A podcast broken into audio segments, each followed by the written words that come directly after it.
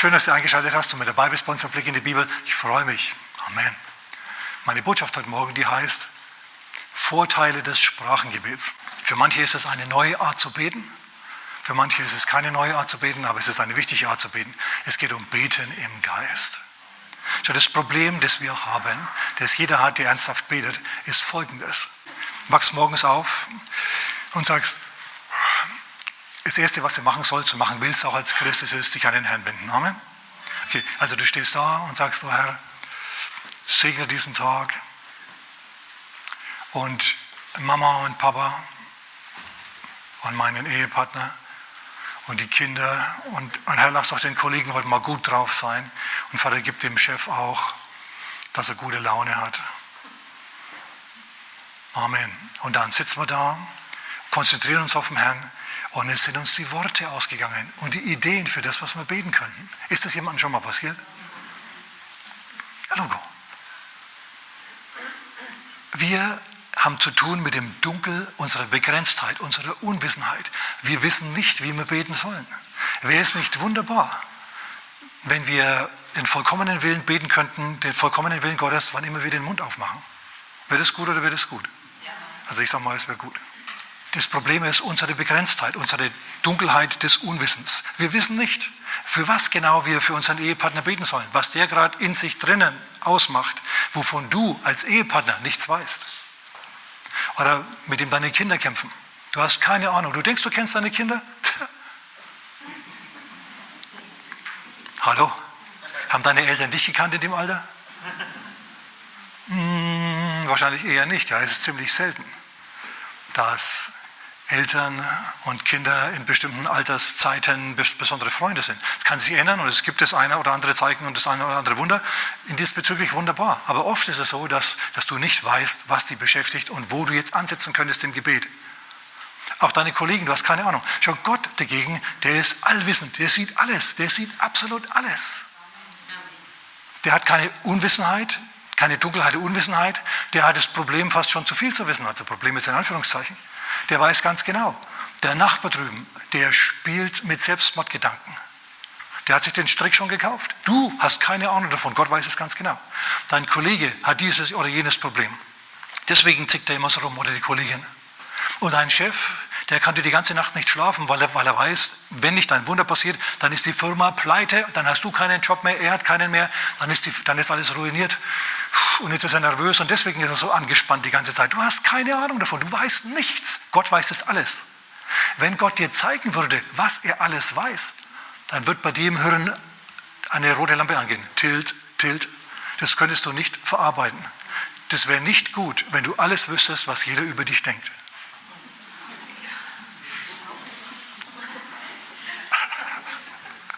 Und es wäre nicht gut, wenn andere wüssten, was du über sie denkst.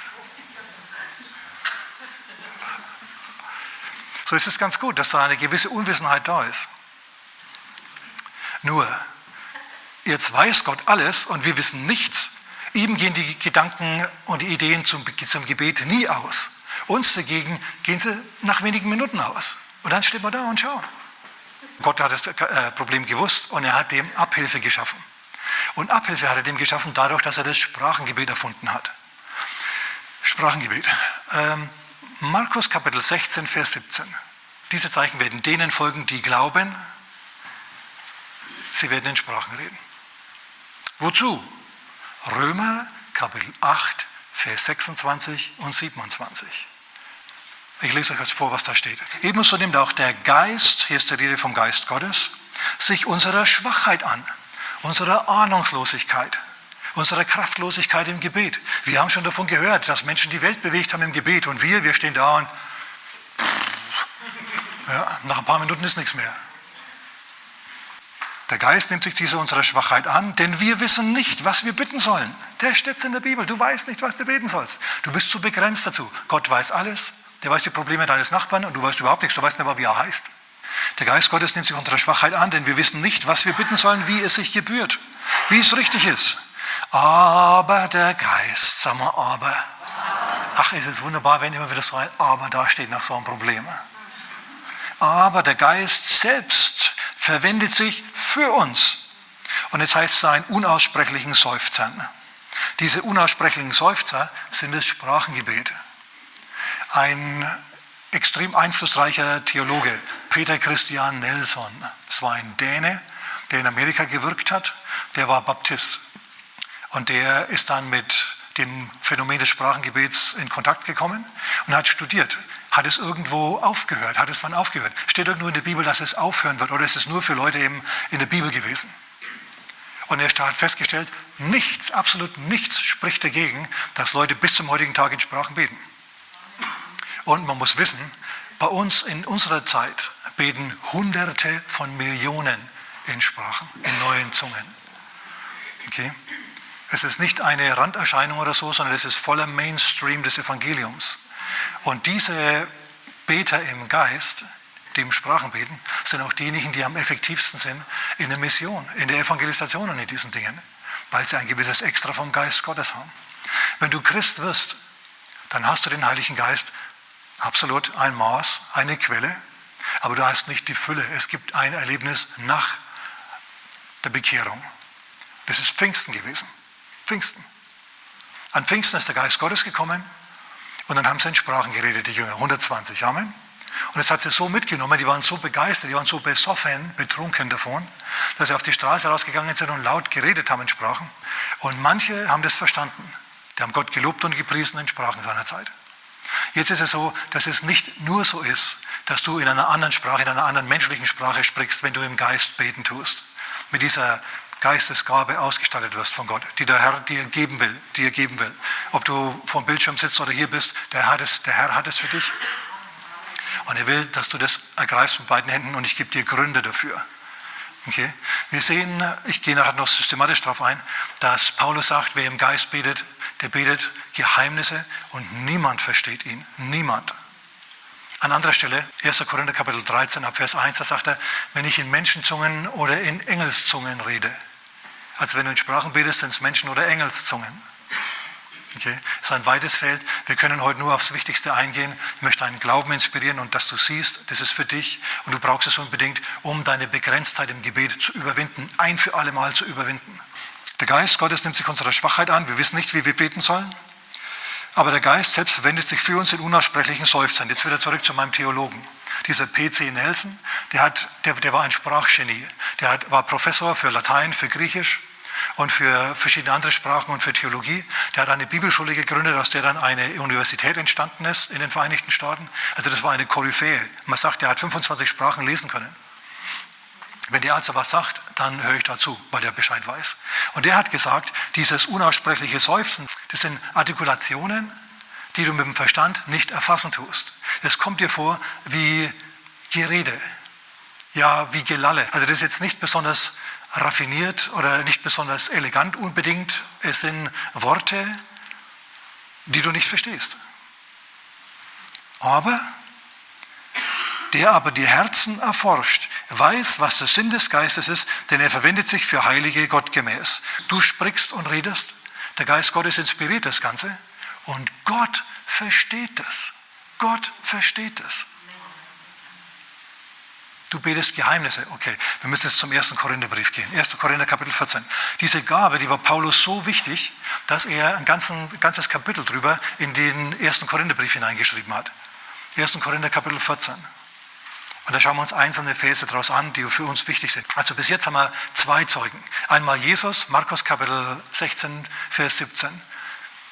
Diese Zeichen werden denen folgen, die glauben. Sag mal, die glauben. Ja. Wenn du nicht glaubst, sondern da sitzt und dir denkst, Schwarmgeist, Schwarmgeist, ja, dann würde es nichts werden, dann wirst du, du wirst nichts bekommen. Was hättest du an Pfingsten gesagt, als die rumgelaufen sind wie Betrunkene? Die Leute standen auf der Straße, haben diese geisterfüllten 120 angeschaut und haben gesagt, sie sind voll süßen Weines. Und Petrus sagt, nein, es ist erst 9 Uhr morgens. Wir sind nicht betrunken, wie ihr meint. Wir sind voll vom Geist Gottes. Das Christentum ist nicht einfach nur eine Verstandesreligion. Viel zu viele haben diesen pharisäischen Verstandesreligionsgeist. Sie stimmen in der Theorie dem, was die Bibel sagt, zu. Aber wehe jemand erlebt, was die Bibel sagt. Dann ist es ein Schwarmgeist, dann weiß man da nicht genau. Okay, jetzt aller 1. Korinther Kapitel 14. Strebt nach der Liebe, Liebe, eifert aber nach den geistlichen Gaben. Das ist Vers 1. Besonders aber, dass ihr weissagt, aber jetzt Vers 2. Denn wer in einer Sprache redet, redet nicht zu Menschen, sondern zu Gott. Denn niemand versteht es. In anderen Worten, kein Mensch auf der Welt versteht diese Sprache, in der du sprichst.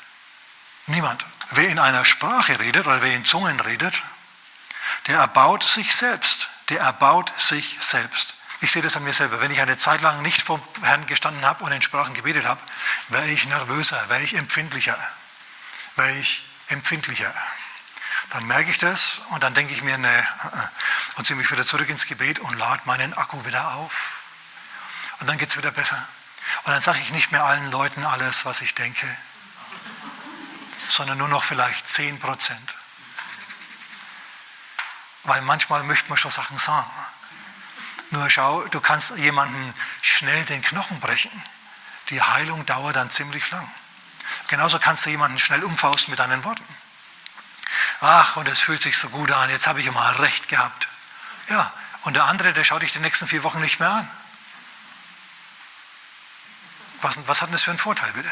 Also, es hilft dir, im Geist zu wandeln, das Gebet im Geist. Es hilft dir. Aber das ist noch nicht alles. Es hat noch eine weitere Wirkung. Es ist tatsächlich so, dass nicht nur du dich aufbaust, sondern dein ganzes Leben sich ändert. Und zwar, dass sich die Wege, deine Wege mehr ebnen, dass du Probleme, die du haben könntest, nicht hast, weil irgendwie du im Gebet dir aus dem Weg gebetet hast. Schau, Gott weiß, was in der Zukunft kommt. Und er inspiriert das Sprachengebet und du betest für Dinge, die du im Kopf, die du im Kopf überhaupt nicht kommst. Das ist ja das Gute an der Sache. Und du musst dich auch mit dem Kopf gar nicht groß damit beschäftigen, sondern du betest einfach in Sprachen. Du bist, dein Verstand, sagt Paulus im 1. Korinther 14, ist fruchtleer. In anderen Worten, da tut sich in der Zwischenzeit nicht allzu viel, wenn du in Sprachen betest. Du kannst also was anderes machen, Autofahren, Botschaft hören, manuelle Arbeiten verrichten und dabei so in Sprachen beten. Einfach so. Ich habe festgestellt, wenn ich mehr in Sprachen bete, dann ebnet sich mein Weg, dann wird alles irgendwie leichter. Und bestimmte Dinge, bestimmte nervige Zufälle passieren dann nicht mehr. Das ist kein Witz. Ich meine das wirklich ernst. Ich habe mal eine Zeit lang das Sprachengebet schleifen lassen. Dann, dann kommt ein Problem nach dem anderen. Am Auto ist was. Dann lässt du das reparieren, dann ist was, wieder was am Auto. Und dann ist dieses oder jenes. Damals habe ich ein Faxgerät gekauft. Dann hat das Faxgerät nicht funktioniert. Dann habe ich es wieder in den Laden getan zum Reparieren. Dann haben sie es mir wieder gegeben und es hat immer noch nicht funktioniert. Dann habe ich mir gedacht, ey, es passiert hier und da und dort so viel Mist, so viel dummes Zeug. Herr, hilf! Und dann bin ich mit meinem super blitzschnellen Verstand draufgekommen, ich muss in Sprachen beten, muss mehr in Sprachen beten. Das hilft, das wird es machen. Du erbaust dich selber und dein ganzes Leben ebnet sich mehr. Die Engel Gottes gehen dann tatsächlich vor dir her, auf deinem Weg und tun die Steine aus dem Weg.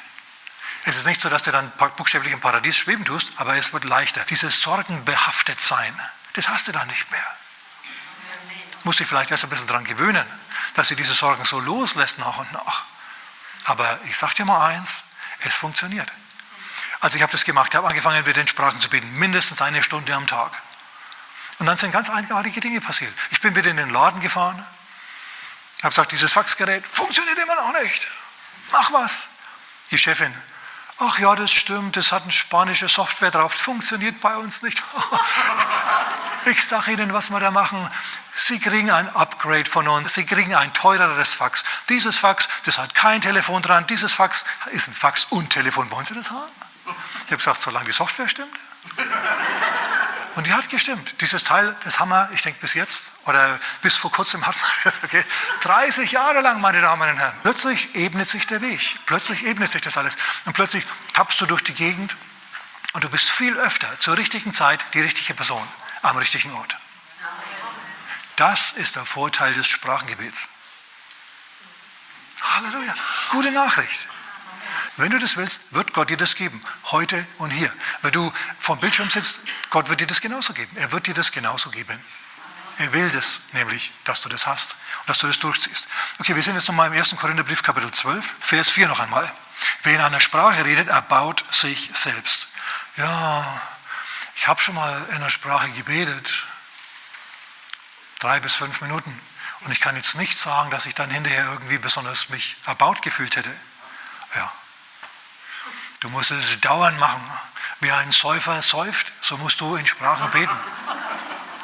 Okay, einfach ist dein Ding, du magst es ständig. Ist das was, was du magst, wenn du Auto fährst, wenn du von hier nach da gehst und von da nach dort?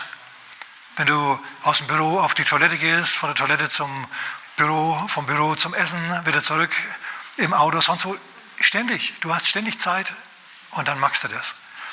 Dann stellt sich da ein gewisser Erhebungseffekt ein. Ich sage es mal ganz einfach. Du musst halt so lange in Sprachen beten, bis du dich erbaut fühlst. Und es kann sein, dass es länger dauert als ein paar Minuten.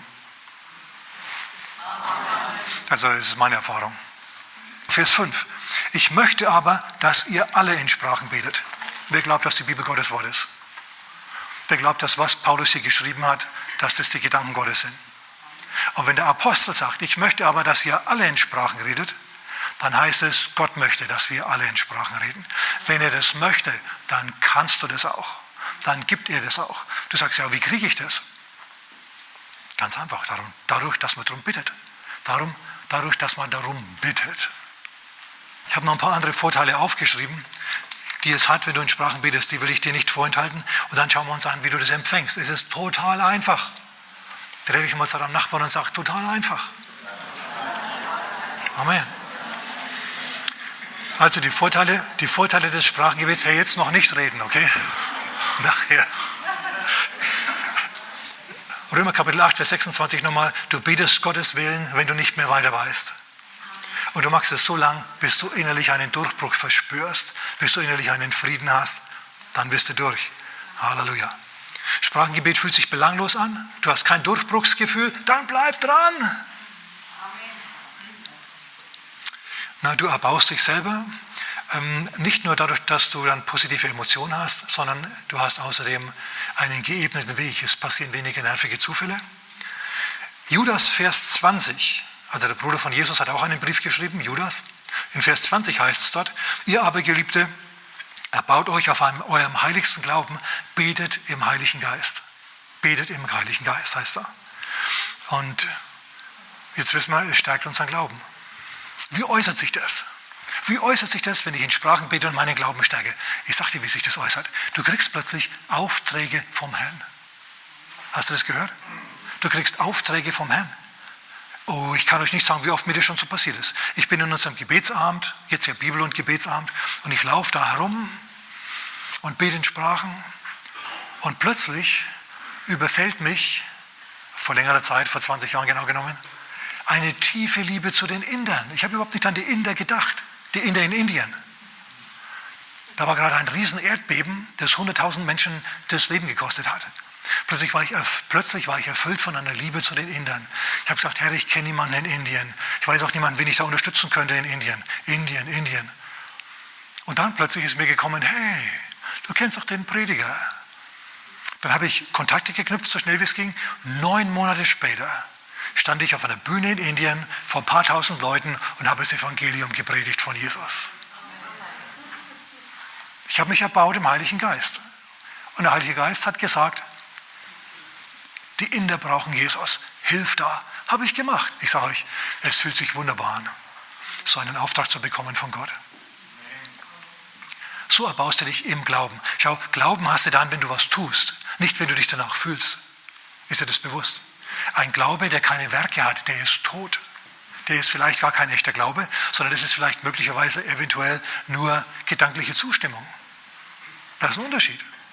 Du sagst, oh ja, zu bestimmten Phänomenen in der Bibel. Aber kaum erlebt ja jemand. Sagst du, Schwarmgeist, Schwarmgeist, hüte dich, falscher Geist. Lass mir dieses falsche Geist-Argument auch nochmal entkräften. Im Lukas-Evangelium, da sagt Jesus, weil er eben um diese Dinge weiß, ja, etwas Wichtiges zu uns. Er sagt, lass mich nachschauen, Lukas Kapitel 11, Vers 13. Da heißt wenn nun ihr, die ihr böse seid, sagt Jesus zu seinen Zuhörern, sehr charmant, wenn nun ihr, die ihr böse seid, euren Kindern gute Gaben zu geben wisst, wie viel mehr, wie viel mehr, sag mal, wie viel mehr. Sag mal nochmal so, so laut, dass du selber hörst. Wie viel mehr wird der Vater, der vom Himmel, Heiligen Geist geben denen, die ihn bitten. Wenn du Gott, den Vater im Himmel, um den Heiligen Geist bittest, dann wirst du keinen falschen Geist bekommen, keine Schlange, keinen Skorpion, sondern du wirst den Geist, um den du gebeten hast, bekommen. Du wirst einen Heiligen Geist kriegen. Und dann kann es gut sein, dass dir das so geht, so ähnlich geht wie mir seinerzeit. Als man mir die Hände aufgelegt hat, ich habe ein bisschen Probleme gehabt am Anfang. Als ich davon gehört habe, Sprachenreden, habe ich mir gedacht, oh, ist nichts für mich. Aber dann habe ich gesehen, es steht wirklich in der Bibel und es ist für alle Christen in der Bibel. Da habe ich mir gedacht, also das ist für mich. Dann habe ich selber darum gebetet, aber da war mein Glaube nicht stark genug dafür. Habe ich nichts bekommen. Aber dann war ich in einem Gottesdienst und der Prediger hat gesagt, wer will, der soll nach vorne kommen und wir beten dann im Büro, in der Sakristei, war in einer evangelisch-lutherischen Kirche, für dich, für, um die Geistestaufe, dass du in Sprachen reden kannst hinterher. Und ich habe mir gedacht, oh super, das wird's. Und ich habe mich umgeschaut. Schau dich jetzt nochmal genau um. Jetzt bist du auf einem niedrigen Niveau des Geist, der Geisteserfüllung. Wenn du fertig bist mit dem Gebet, wirst du die Welt anders sehen. Du wirst sie anders sehen. Mit dieser Erwartungshaltung bin ich in diese Sakristei gegangen. Von St. Michael in Markt Berolzheim im Mittelfränkischen. Okay? Und da saß ich dann mit einer Reihe von anderen Leuten, ich als junger Typ, so mit langen Haaren, gerade aus der Giftszene entkommen und andere, eine würdevolle ältere Dame mit Dutt und Haarnadeln im Dutt. Wer kennt das noch?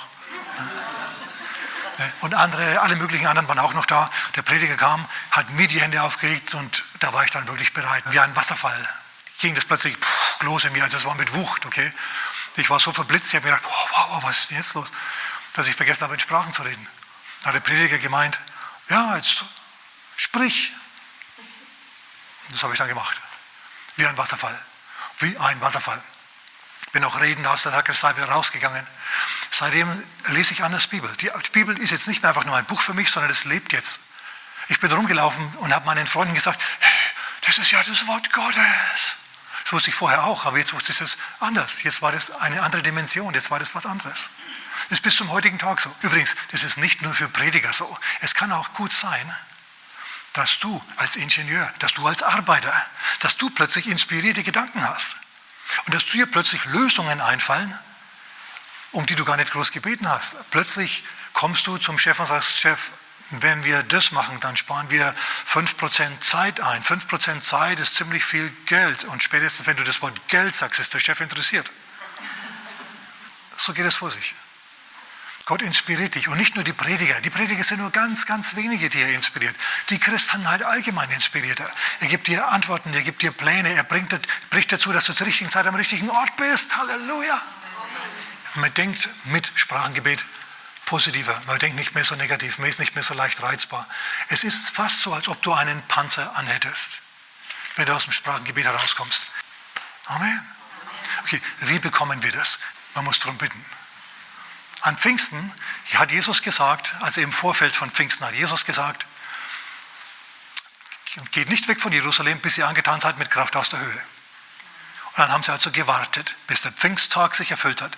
Der Geist Gottes kam wie ein gewaltiger, brausender Wind, hat den Obersaal erfüllt mit den 120 Leuten, die dort waren.